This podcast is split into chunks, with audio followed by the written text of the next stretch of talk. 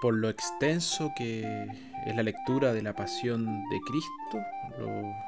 hoy no voy a proclamar la pasión, pero sí los voy a dejar invitados a que ustedes la puedan leer en sus casas.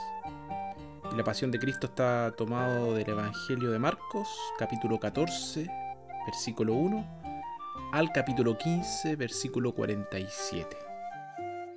Durante tres años Jesús había ido de aldea en aldea haciendo el bien, enseñando, sanando. Donde quiera que iba, estaba rodeado de multitudes que lo escuchaban y buscaban cosas en él. Habían sido tres años increíblemente completos y muy activos. Sin embargo, durante todo ese tiempo había tenido el control.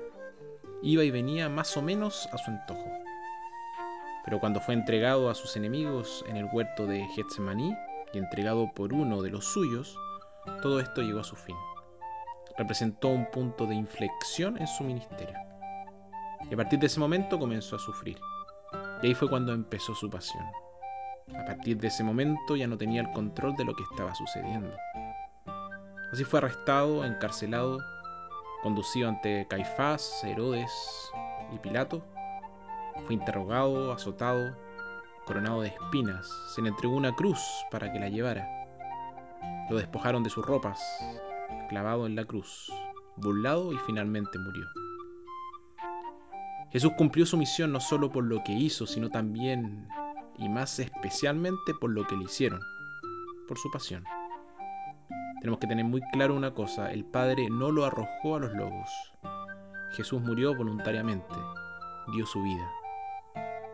Gran parte de nuestras vidas están determinadas más por lo que se nos hace que por lo que hacemos. En un sentido muy real, esta es nuestra pasión.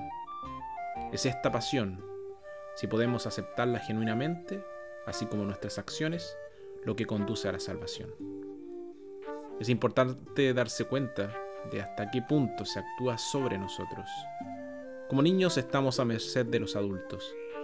A medida que avanzamos en la vida hay destino, traición, mala suerte, enfermedades de un tipo u otro, pérdida de amistades, fracasos en las relaciones, desilusiones con tantas personas, la muerte de seres queridos, la monotonía del lugar del trabajo y tantas otras. Y por supuesto también hay momentos alegres y periodos de paz. Pero la realidad es que hay muchas cosas que están fuera de nuestro control. Y todas son parte de lo que significa ser humano. Sin embargo, tenemos la opción de elegir cómo respondemos a lo que la vida nos depara. Puede transformarnos o rompernos. Jesús sobrevivió como él mismo, fuerte, puro y bueno.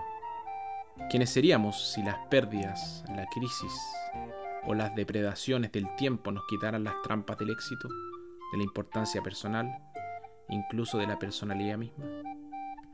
La historia de la pasión muestra cómo respondió Jesús a lo que le hicieron.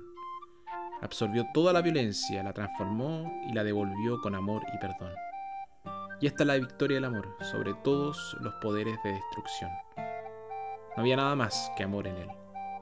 Incluso cuando lo clavaron en la cruz las manos y los pies.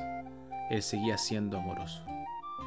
Es útil pensar en eso cuando atravesamos tiempos difíciles. Vamos a pedirle a este Señor del amor, a este Señor del perdón, a este Señor que nos ama, que pueda ayudarnos a entender y a poder transformar tantas situaciones difíciles que tenemos en nuestra vida. Que no nos victimicemos con estas experiencias, sino que podamos sacar lo mejor de nosotros mismos para poder seguir viendo el rostro de Jesús siempre en nuestra vida. Que para Él sea el honor y la gloria por los siglos de los siglos. Amén.